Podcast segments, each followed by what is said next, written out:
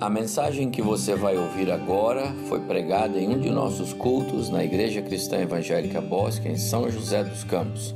Ouça atentamente e coloque em prática os ensinos bíblicos nela contidos. Eu quero falar nesta noite em João capítulo 9. Eu era cego, agora vejo. João capítulo 9, eu era cego, agora vejo. Vou convidar você para abrir sua Bíblia comigo aí no Evangelho de João, e eu vou ler. Eu vou ler o capítulo todo. Eu costumo ler pequenos trechos, mas eu tenho que ler o capítulo, porque o milagre acontece em sete versos, mas o capítulo todo fala do milagre. Eu tenho que ler o capítulo todo. João 9. Caminhando Jesus viu um homem cego de nascença.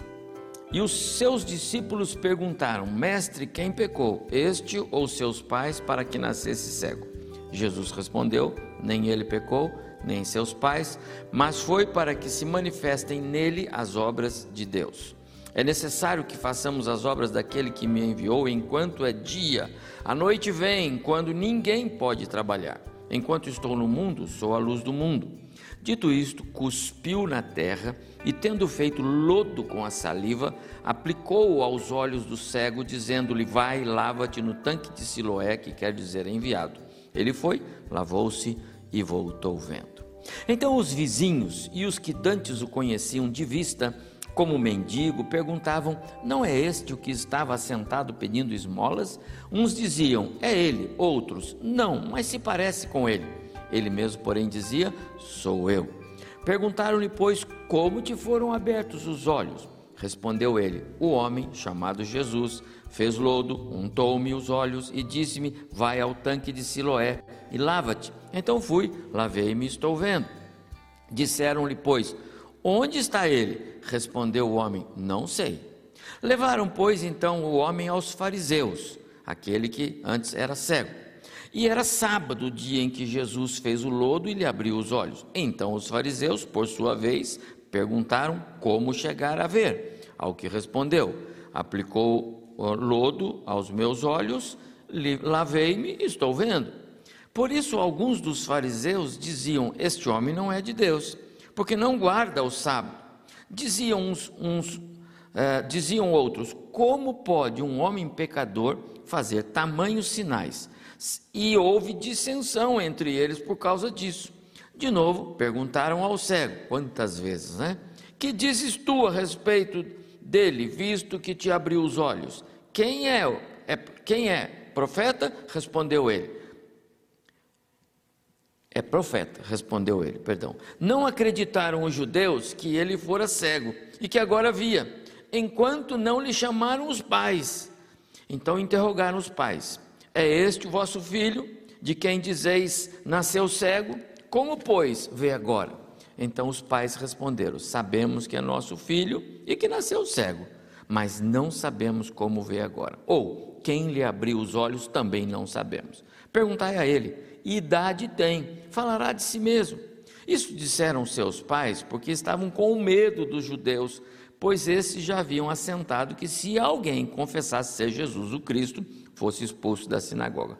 Por isso é que disseram os pais: ele tem idade, já é maduro, interrogai-o.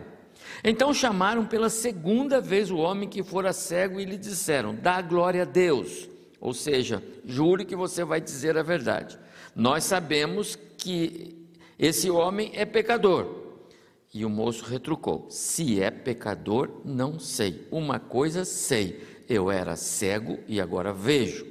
Perguntaram-lhe, pois, que fez ele? Que te fez ele? Como te abriu os olhos? E ele de novo respondeu: Já vou-lo disse, e não atendestes. Por que quereis ouvir outra vez? Porventura quereis vós tornar-vos discípulos também?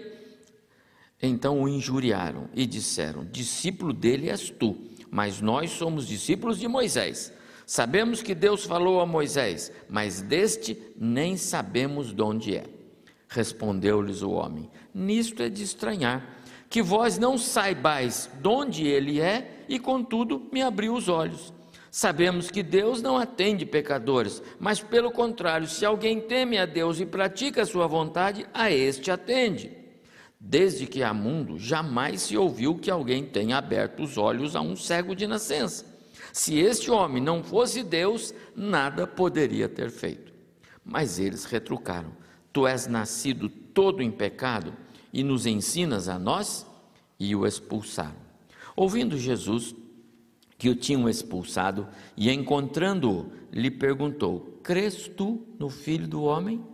E ele respondeu e disse: Quem é, Senhor, para que eu nele creia? E Jesus disse: Já o, já o tens visto, e é o que fala contigo. Então afirmou ele: Creio, Senhor, e o adorou. Eu vou ler de novo. Então afirmou ele: Creio, meu Senhor, e o adorou. Verso 39: Prosseguiu Jesus: Eu vim a este mundo para juízo, a fim de que os que não vêm vejam, e os que vêm se tornem cegos. Alguns dentre os fariseus que estavam perto dele perguntaram-lhe: Acaso também nós somos cegos? Respondeu-lhe Jesus: Se fosseis cegos, não teríeis pecado algum. Mas porque agora dizeis, nós vemos, subsiste o vosso pecado. Que capítulo fantástico esse, não é? 41 versos. É o milagre mais extenso, né? que envolve a maior é, quantidade de expressões. O assunto percorre o capítulo todo capítulo 9 do Evangelho de João. Nós vamos continuar aqui acompanhando as revelações que João faz a respeito de Jesus, o Verbo da vida, a palavra viva, o Verbo que se fez carne e habitou entre nós. E neste, neste capítulo em especial, Jesus é o Verbo que é a luz do mundo, a luz dos homens, a luz do mundo. Ele é aquele que trouxe vista aos que não viam, e como ele mesmo diz, tornou cego aqueles que se diziam ver. É mais uma narrativa exclusiva de João. E nós estamos nesses últimos domingos olhando para o Evangelho de João. Capítulo 1, João descreve Jesus como o Verbo que se fez carne e habitou entre nós, o Verbo que tudo criou. Jesus é a palavra, a autoridade de Deus. Lá no Éden, não é? A autoridade de Deus no início da criação, Jesus é esta palavra. Mas eu também mostrei para os irmãos que Jesus é a palavra que cura a distância, lá no filho do, do oficial romano, não é? Vai, teu filho está curado. Jesus também é a palavra que deu nova razão de viver para aquela mulher apanhada em pecado. Jesus também é a palavra que restaura lá no mendigo, na, na, na, na beira do tanque de, de, de Betesda, aquele homem jogado naquele meio contexto horrível que o pecado trouxe a este mundo. E hoje pela manhã nós vimos que Jesus é o todo-poder, é a palavra que tem todo o poder para é, trazer paz em meio aos ventos contrários que nós enfrentamos e, enfrentamos de verdade, como vimos hoje pela manhã. Então, nesse capítulo 9, ele é o, o Verbo da vida, a luz do mundo, a luz dos homens.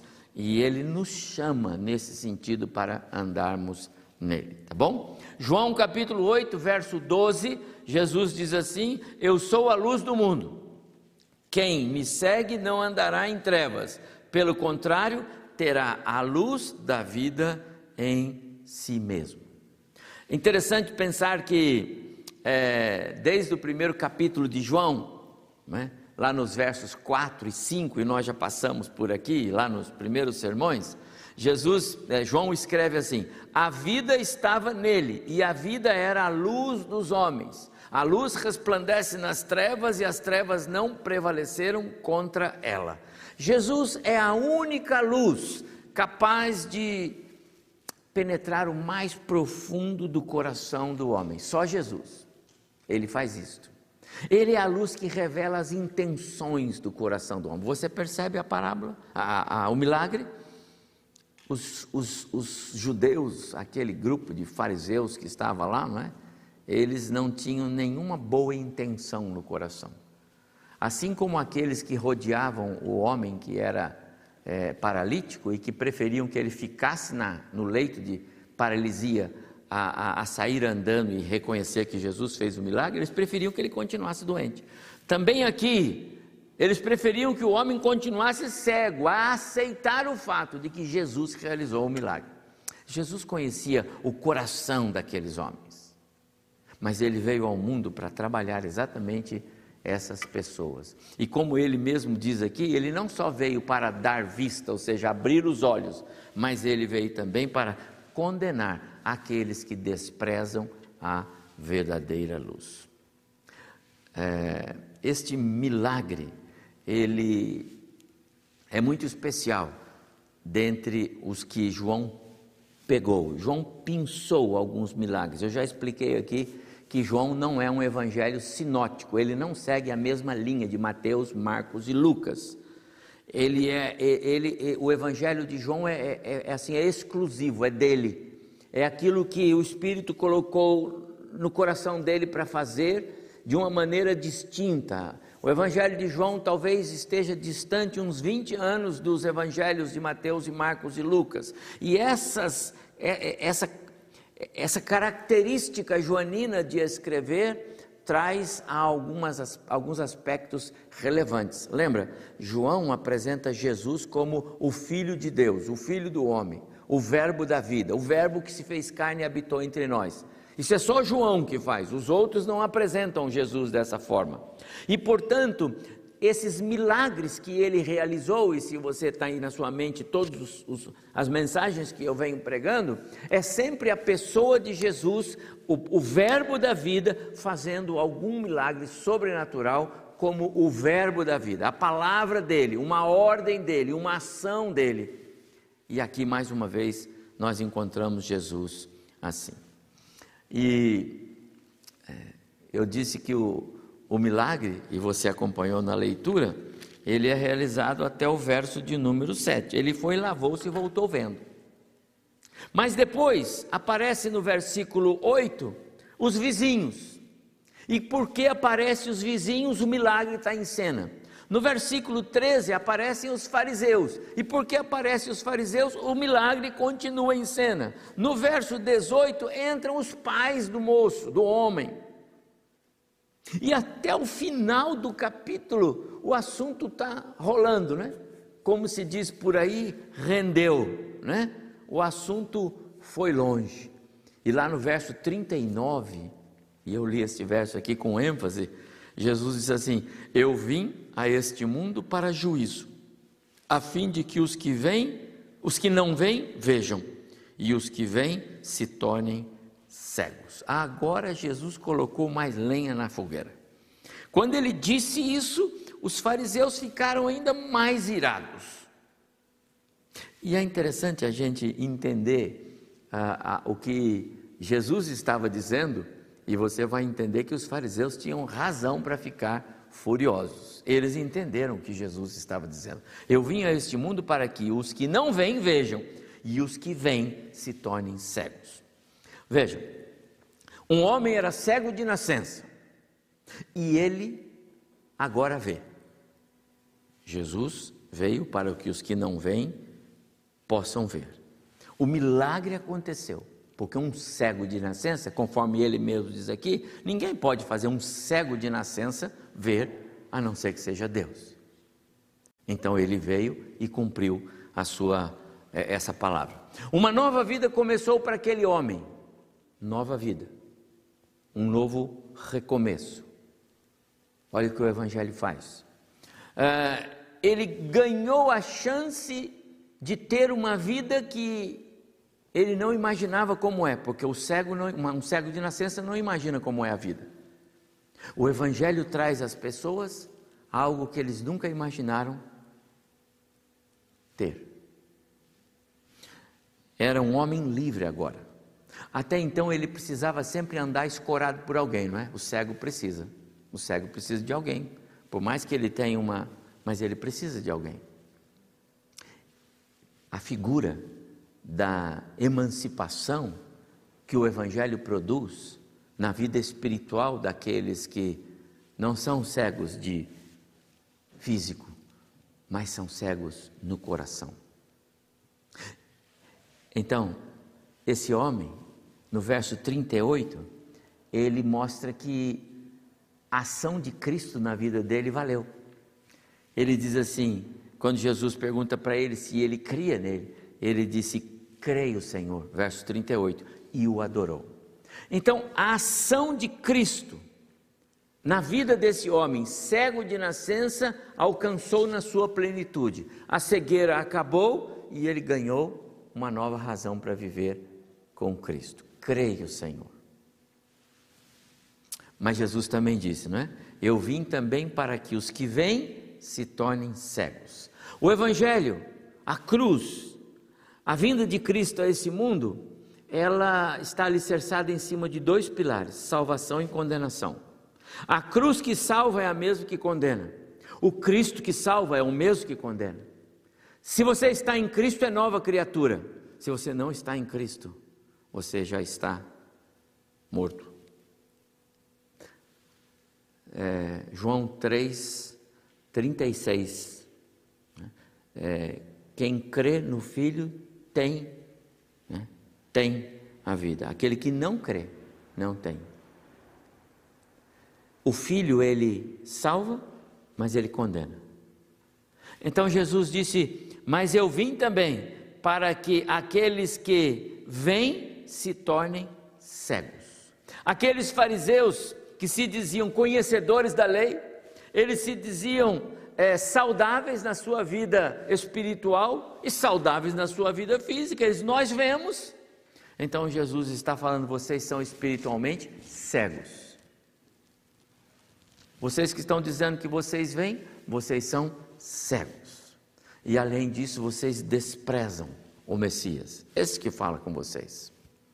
Então, ao revelar a cegueira instalada no coração deles, Jesus cumpre exatamente o que ele disse nesse verso 39. Eu vim para que os que não vêm vejam, e os que vêm se tornem cegos. Esta passagem, meus amados irmãos, é, é uma ilustração perfeita do que o Evangelho de Cristo Jesus trouxe a este mundo. Nós éramos cegos espiritualmente falando, porque a morte espiritual reinava. E a partir do momento em que o Espírito de Cristo nos fez ver, como cantamos, abre o meu coração, Pai, eu quero ver-te. É só assim que a gente pode ver. Você não consegue ver Jesus, você não consegue ver a ação do Espírito, você não consegue sentir Deus na sua vida, se primeiro Deus não abrir o seu coração, não abrir os olhos do seu coração. Ninguém vem a mim, disse Jesus, se o Pai que me enviou não trouxer, não falar para essa pessoa, olhe para Jesus. É exatamente isso que Jesus está ilustrando. Né? O homem, por causa do pecado, nasceu separado de Deus, né? Distanciado. Davi disse: Em pecado fui gerado, em pecado me concebeu minha mãe. Ele estava falando que a mãe dele era uma mulher é, pecadora é, na essência da palavra. Não, não é, não é esse o ponto. A mãe era pecadora. Mas esse não é o ponto. O ponto é que Davi tinha a convicção, a, a, a compreensão de que nascemos neste mundo, todos nós, separados de Deus, por causa do pecado do Éden. Paulo, quando escreveu aos Romanos no capítulo 5, verso 12, ele diz: Assim como por um só homem entrou o pecado no mundo, e pelo pecado a morte, assim também a morte passou a todos os homens, porque todos pecaram. O pecado de Adão, ele teve esse efeito né, na vida da humanidade. Só Cristo, a palavra viva, o Verbo que é a luz, poderia e realmente ele fez.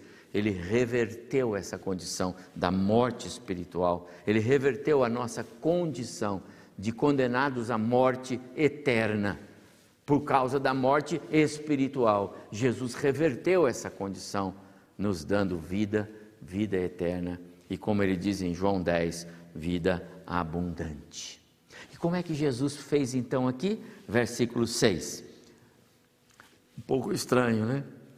cuspiu na terra, fez um lodo, aí pagou aquele lodo, aí pôs no olho do indivíduo, ele não estava vendo mesmo, né? aí botou no olho dele, agora vai lá no tanque de Siloé, enviado significa Siloé, vai lá e lava-te. Ele foi, ele obedeceu. Ele foi e aí ele voltou vendo. Interessante, né? Lá na cura do, do, do, do filho do oficial romano, Jesus é, deu uma palavra de ordem. O camarada estava a 30 quilômetros, o filho. Né? E aí Jesus disse: Pode ir, ele está curado lá na sua casa. Agora ele está do lado do rapaz. Por que, ele não falou para ele? Ah, vai ali, rapaz. Oh, fica vendo. A, a metodologia de Jesus nos surpreende, não é? Esta passagem, meus amados irmãos, tem lições preciosas e eu quero repartir algumas dessas lições, feita essa introdução com os irmãos e com você que está em casa, sintonizado conosco até aqui. Eu quero repartir algumas lições aqui para a nossa vida nesta noite. A primeira delas é que a vinda do Verbo da vida a este mundo, a vinda de Cristo, a palavra viva a este mundo, revelou tanto a gravidade do pecado quanto a sublimidade da glória de Deus. As duas coisas. Quando Jesus vem a este mundo, eu disse agora há pouco atrás, ele trouxe em si mesmo duas coisas: salvação e condenação. E eu estou dizendo agora que a vinda de Cristo ao mundo, ela revelou tanto a gravidade do pecado, a feiura do pecado, quanto a sublimidade da glória de Deus. Como foi a pergunta mesmo que os discípulos disseram para ele, quando viram o moço lá, cego de nascença? Mestre, quem pecou para que seus pais, eh, quem pecou, este ou seus pais, para que este homem nascesse cego. Olha o equívoco da mente, olha como pensa o homem, como pensava, os, como pensam os, os judeus, os, os fariseus, qual era o pensamento reinante, e eu quero dizer, esse pensamento ainda existe por aí. Quem pecou? Esse aqui é um belo exemplo do pensamento errado do ser humano que não conhece Deus. Pensamento errado em relação à desobediência de Adão. Pensamento errado em relação ao que aconteceu lá no Éden. Pensamento errado sobre Deus, sobre a economia de Deus, sobre como Deus trata as coisas. Pensamento errado. Na visão deles, daqueles discípulos que eram de origem judaica, né? pensamento que nós encontramos por aí, na visão daquelas pessoas, é, se alguém tinha algum problema, é, alguma enfermidade, ou, ou os pais dele haviam pecado, ou ele. Como é que poderia? Um bebê nasceu cego e eu, é, ele já cometeu pecado, então tem que ser os pais. Mas é assim que Deus faz. A visão deles era exatamente essa. Alguma coisa os pais fizeram, ou esse rapaz ele fez razão pela qual ele é cego. E a resposta de Jesus é: não, não é assim. Champlin, um dos comentaristas bíblicos, que vez por outra eu gosto de fazer uma leitura, ele diz assim: havia uma crença entre os judeus que os méritos e os deméritos dos pais se refletiam nos filhos. Logo, os pecados dos pais tinham seus efeitos. Portanto, esse era um pensamento comum da época. Não é incomum a gente encontrar pessoas assim, rapaz, você está sofrendo assim porque você está muito pecado nas costas. Não é verdade? Só dá errado lá por causa dos pecados que você anda cometendo. E de fato, muitas vezes as nossas más ações e as nossas é, é, as falhas de conduta nos trazem consequências, esse é um fato. Mas não é este o ponto do cego de nascença, e não é este o, o assunto aqui. Isso não quer dizer que as nossas lutas, adversidades, aflições e enfermidades sejam consequências de pecados cometidos. Mas Jesus explica aqui que o problema está na raiz do ser humano. Nem ele, nem os seus pais pecaram. É o que Jesus vai dizer. Você não está sofrendo assim porque você é muito ruim mesmo. Você não está sofrendo assim porque alguém rogou uma maldição sobre você. Nenhuma coisa nem outra, disse Jesus. Nem seus pais pecaram, nem ele, para que nascesse assim. Infelizmente, muitas pessoas têm uma visão errada. Falta compreensão de Deus, falta compreensão de que os reveses desta vida são consequências do jardim do Éden. Falta considerar que Pregamos hoje de manhã, os ventos contrários fazem parte da nossa vida. Do lado de cá do céu, os ventos contrários existem mesmo. Então, nós precisamos descobrir as oportunidades de Deus nas nossas adversidades, nas nossas aflições. E então nós vamos contemplar a obra de Deus, a glória de Deus, a pessoa de Cristo agindo, o Espírito Santo nos sustentando. As aflições, elas podem até nos trazer sofrimento, e trazem, mas elas trarão crescimento espiritual com certeza. As aflições, as lutas podem parecer um tropeço, mas Deus vai usá-las para ser um canal de bênçãos. Tudo depende da maneira como nós atravessamos por esses vales, por esses contextos difíceis pelos quais passamos. A maneira como nós administramos as nossas, os ventos contrários, as adversidades, elas podem nos trazer bênçãos ou podem nos trazer malefícios. Elas podem nos abençoar ou elas podem nos derrubar. Jesus foi categórico: ninguém pecou, nem ele, nem seus pais. Verso 3: Mas foi para que se manifestasse nele as obras de Deus. Meu amado irmão, lembre-se de uma coisa.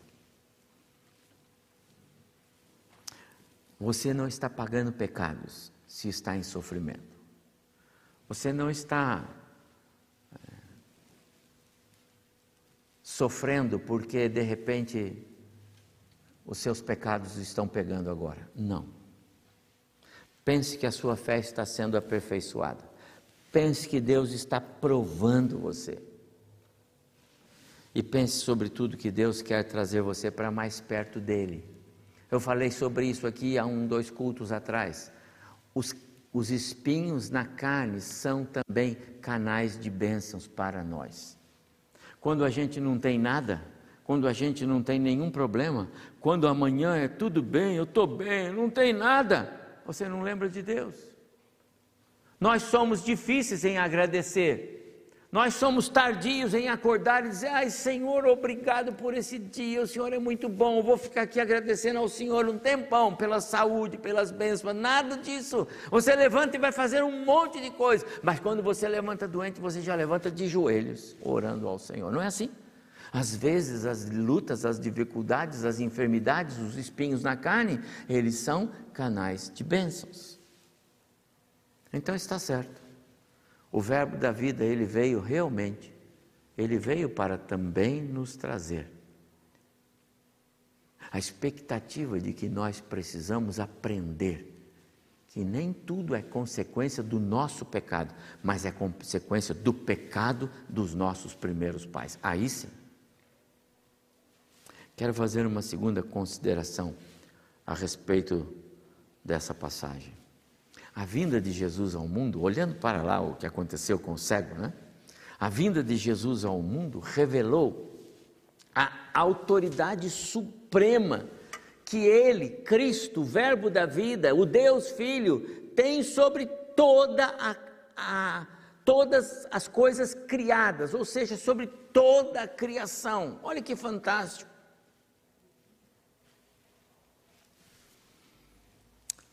Autoridade suprema. Eu quero é, definir para você o que é suprema. Supremo é algo, é, supremo é algo incomparável. Supremo é algo que é absoluto, é sublime, é proeminente, é divino. A autoridade de, de Cristo, ela é suprema, porque ela vem lá de cima. Comentaristas bíblicos dizem que esse homem deveria ter talvez uns 30 anos mais de 20 com certeza, e o mais provável é perto de uns 30. Por causa de quê? Por causa do diálogo que os pais têm. Lembra quando os judeus quiseram perguntar aos pais: escuta, é filho de vocês? É, então diz para nós, ele nasceu cego ou não? Porque olha, ele foi curado, foi curado no sábado, ele disse que um homem curou ele, que é Jesus e tal. E aí o pai disse o quê? Ele já tem idade, fala com ele. Ele já é responsável por si, ele já é maior, ele já é um homem maduro.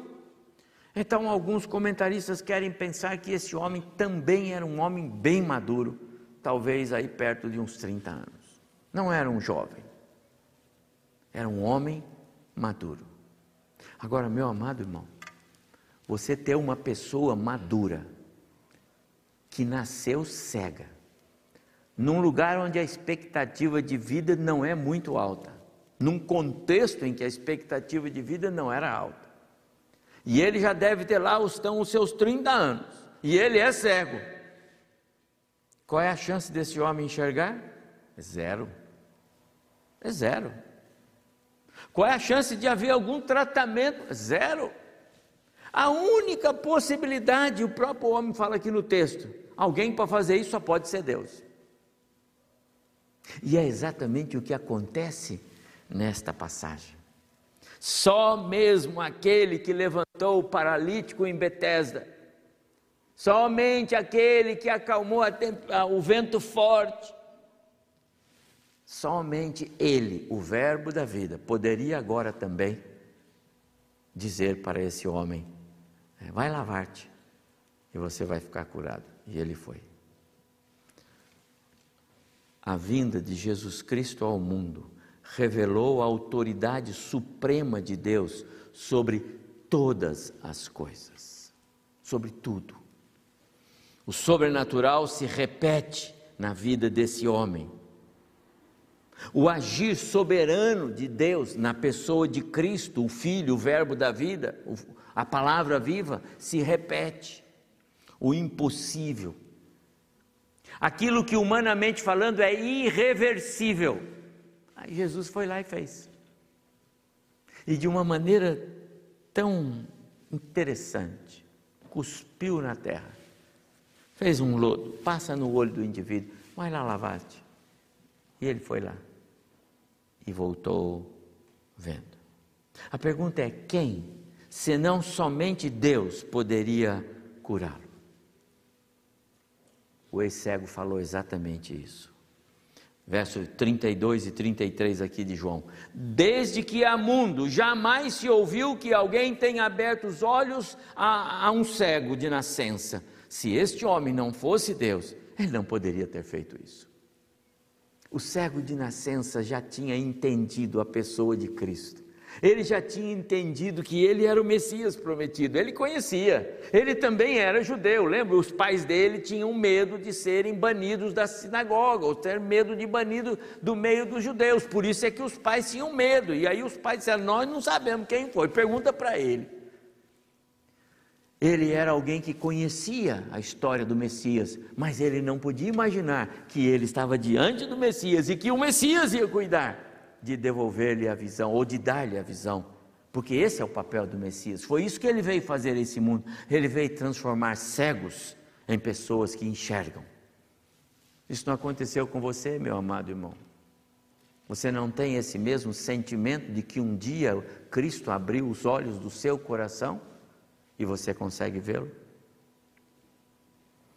Mas também a vinda de Cristo ao mundo, o Verbo da vida, revelou a compaixão imensurável que Deus tem pelas pessoas, naturalmente por causa da condição miserável que o pecado nos impôs. A vinda de Cristo, o Verbo da vida, a palavra viva a este mundo, revelou a compaixão imensurável. Compaixão é amor, é misericórdia é interesse pelo outro. A compaixão de Deus, ela se manifesta no fato de que Ele também quer nos remir, nos trazer para Ele, nos, nos livrar da condenação, nos resgatar. Salmo 103, Davi diz assim: Assim como um pai tem compaixão de seus filhos, assim o Senhor tem compaixão dos que o temem, pois Ele sabe do que somos formados. Lembra-se de que somos pó. Verso 13 e 14 do Salmo 103. O Senhor é compassivo, é isso que ele está dizendo. Ele sabe a nossa, a nossa estrutura e ele tem compaixão de nós. Jesus disse: Porque Deus, o meu Pai, amou o mundo de tal maneira, palavras de Jesus, que deu seu Filho, eu, único, para que todo aquele que nele crê não pereça, mas tenha a vida eterna. Isso é compaixão. É isso que, que Cristo veio fazer. E foi por isso que ele foi lá e ele alcançou aquele jovem, aquele homem, aquele homem de 38 anos no tanque de Betesda, agora esse cego aqui, antes aquela mulher, aquele filho do, do, do oficial romano. É esse o papel do Verbo da vida, mostrar a compaixão de Deus. Agora, todas essas curas, todos esses milagres são ilustrações do que o Evangelho faz com o ser humano que outrora estava condenado a cair nas sarjetas, a andar por esse mundo afora, a estar sei lá onde hoje, mas por causa de Cristo está aqui, está no culto, está na igreja, está na família porque o Evangelho mudou a sua vida. Jesus, então, meus amados irmãos, ele rompe para manifestar ah, a, sua, ah, a sua compaixão, para manifestar a sua misericórdia, para manifestar o seu amor, ele rompe, rompe com as tradições dos legalistas, rompe com o sistema é, engessado, pobre daquele homem que foi curado da sua paralisia, e Jesus falou para ele: então levanta. Quanto tempo você está aí? 38 anos? Rapaz, levanta. Agora, agora, levanta aí, rapaz. E o rapaz levantou. Pega esse leite, põe nas costas. Ele enrolou aquela lona, botou nas costas, saiu andando, saltando de alegria.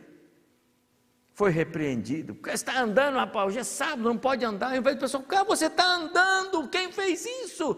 Não, repreenderam, deita aí, pai de volta. Jesus rompe com a tradição, fala para o cego: vai lá se lavar, mas senhor é sábado, vai se lavar, rapaz. Às vezes, meus amados irmãos, nós somos tão legalistas que nós atrapalhamos o espírito, não damos liberdade para que o espírito possa agir. Não quero dizer que a gente deva ser libertino ou relaxado, mas o espírito precisa agir. Jesus rompeu por causa do próximo. Rompeu com a legalidade do sistema por causa do próximo. Rompeu com aquele sistema que prendia a, a, as pessoas por causa do amor ao próximo. Jesus é fantástico no que ele faz. Como Jesus se importa com aqueles que ele conhece o coração. Mas os inimigos, aqueles que é, se apresentam para é, persegui-lo e para negá-lo. Né? Ele diz: Eu vim para que os que vêm, os que não vêm, vejam, e os que vêm se tornem cegos. Jesus não se importa, meu amado irmão, com o que os outros vão pensar. Ele não se importa com o que os inimigos dele vão pensar. Ele se aplica a curar e restaurar aqueles a quem o coração dele se volta para amar. Ele veio fazer isto. Ele veio fazer isto. Mas em quarto lugar, eu ainda quero destacar também a vinda de Jesus ao mundo. Desmascara, desmascara aquele velho e conhecido ditado: é, Nasci assim, assim vou morrer. Conhece esse ditado? Alguém fala, fulano, você precisa mudar. Ih, rapaz, não vou mudar nunca, eu sou assim. Tem pessoas assim, você conhece gente assim? Você precisa mudar, eu não vou mudar jamais, eu nasci assim, assim eu vou morrer. Como tem pessoas assim? Na igreja tem pessoas assim, eu sou assim mesmo. É, é verdade? Verso 8: Então os vizinhos e os que dantes conheciam aquele homem de vista como mendigo perguntavam: Não é este o que estava sentado pedindo esmola? Uns diziam: É ele. Outros diziam: Não, não é, mas parece com ele. As coisas não pareciam ser do jeito que elas estavam se apresentando para eles. Meus amados irmãos, não é porque você nasceu assim ou porque as coisas são assim e você vai ter que ser assim. Há um poder regenerador no verbo da vida. As coisas não precisam ser do jeito que elas são só porque você pensa que elas têm que ser assim. Creia no poder regenerador do verbo da vida. Outra época, Jesus é, foi em Gadara. E aí Jesus chegou lá e tinha um endemoniado, está lembrado? E o endemoniado era um homem sujo, um homem violento, um homem barbudo, cabeludo, cheirava mal. Ninguém queria ficar perto dele, feio. E Jesus foi lá, o Verbo da vida chegou. Limpou aquele homem daqueles demônios que o possuíam, curou aquele homem na sua na sua na sua alma, restaurou a vida dele. E aí aparece no texto lá que é, dia seguinte as pessoas viram aquele homem que antes era o endemoniado, assim, assim, assim, mas agora ele estava assentado em um determinado lugar, é, com roupas bonitas, com um cabelo bem cortado, barba feita, cheiroso, e ele estava lá numa boa. E todo mundo dizia: será que é ele? É ele, sabe? Porque as pessoas não precisam morrer sendo aquilo que elas nasceram, porque o Evangelho pode mudar a história mudou a história desse homem, minha gente. 38 anos o paralítico, 30 anos o cego, e agora ele começa uma nova vida. Você vai dizer para ele que não é boa essa vida nova? O verbo da vida fez diferença na vida dessas pessoas. A pergunta é: o que aconteceu? O que aconteceu é que Jesus passou por ali e o milagre aconteceu. Esses homens nasceram de novo. Pense comigo. Você precisa continuar no caminho que está só porque alguém disse que a direção é correta? É justo isto? É justo você querer continuar na direção que você está só porque alguém disse que a direção é esta? Só porque você aprendeu a ter uma visão da vida a partir dos olhos de outros? Só porque as circunstâncias da vida lhe fazem crer assim? Jesus quer que você rompa as barreiras, olhe para Ele, barreiras que impedem que você veja o caminho certo, a direção certa, e Ele é o caminho. Ele disse: Eu sou o caminho, não tem outro. Você não tem o direito de querer olhar para outro caminho, você tem que olhar para Jesus. Ele quer que você o veja. Ele quer que você ande na direção dele, no caminho dele. Você conhece pessoas que tiveram um reencontro, um encontro com Jesus, e a vida dessas pessoas mudou? Você conhece pessoas que andavam numa direção e aí de repente agora elas andam em outra direção? Você conhece? A vida dessas pessoas não é outra mesmo. Você conheceu a história de um homem que diz que a Bíblia registra cego de nascença e agora esse homem vê. O que Jesus fez para ele Jesus quer fazer com você hoje à noite. Você que está sintonizado comigo nesta noite, eu quero lhe fazer uma pergunta. Você é capaz de dizer, como disse esse homem no verso 25, eu era cego e agora vejo? Talvez você não consiga explicar. Talvez a gente não, eu, eu creio que a gente não sabe explicar. Eu tenho que dizer para você que eu não compreendo porque Deus me amou a ponto de me dar nova vida em Jesus. Eu não sei. Eu sei que foi o amor dele, mas porque ele me escolheu, eu não sei. Tem tantas pessoas nesse mundo que caminham com os dois pés indo para o inferno. Mas um dia o amor de Deus bateu em mim, assim como bateu em vários aqui, e você talvez aí. A pergunta é: você pode dizer, eu era cego, agora vejo? Cristo é mesmo real na sua vida? Você consegue entender Cristo na sua vida? Você consegue entender o agir de Cristo na sua vida? Você não é só alguém que é amigo do Evangelho, ou amigo da igreja, ou amigo dos irmãos da igreja. Você consegue ver. De fato, Deus abriu os seus olhos para que você pudesse vê-lo como Senhor e Salvador da sua vida. Não importava para aquele homem a pressão dos vizinhos, a pressão da família. Que pressão esse homem sofreu, não é? E vieram os vizinhos, é você, sou eu. Como foi? Foi assim. E vieram os pais, é, é, e vieram os fariseus, é, todo mundo veio. E ele disse: Eu não sei, eu só sei que eu era cego e agora eu vejo. Talvez você conheça o Evangelho, mas não conheça o Cristo do Evangelho, porque talvez ainda os olhos do coração não conseguem vê-lo. Creia, a luz de Cristo não apenas quer dar-te visão clara, mas quer dar-te conduta correta. A luz de Cristo não apenas quer nos capacitar para enxergar, mas também para andar como cristãos. Não apenas vida, mas vida eterna. Você tem vida eterna?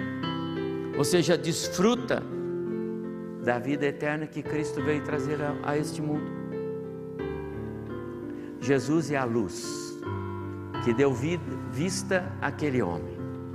E essa mesma luz é a luz que liberta, a luz que elimina o medo, a insegurança, a luz que traz alegria, a luz que ilumina o nosso caminho. Há um hino do nosso Salmos e Hinos e nós vamos cantar. E esse hino é, é muito adequado para essa noite. Não sei porque o amor de Deus a mim se revelou. Não sei porque Jesus na cruz me resgatou. Mas eu sei, eu tenho crido nele. Eu sei que eu era cego e agora eu vejo. Eu sei que Cristo me salvou. Quero convidar você, desafiar você a orar ao Senhor, a abrir o seu coração e dizer: Senhor, eu quero ver-te. Como cantamos aqui, abre os olhos do meu coração, eu quero ver-te. Eu não sei, Senhor, se eu mereço. Eu tenho certeza que eu não mereço, mas o Senhor pode me fazer isso. Abre os olhos do meu coração. Eu quero ver-te. Eu quero ser nova criatura em Cristo Jesus. Que Deus abençoe o seu coração. Amados irmãos, que Deus nos abençoe. Que nós possamos sair daqui hoje à noite convictos de que Deus quer fazer milagre na nossa vida. As coisas não precisam continuar sendo como elas são, porque em Jesus tudo pode ser diferente. Que o Senhor nos abençoe.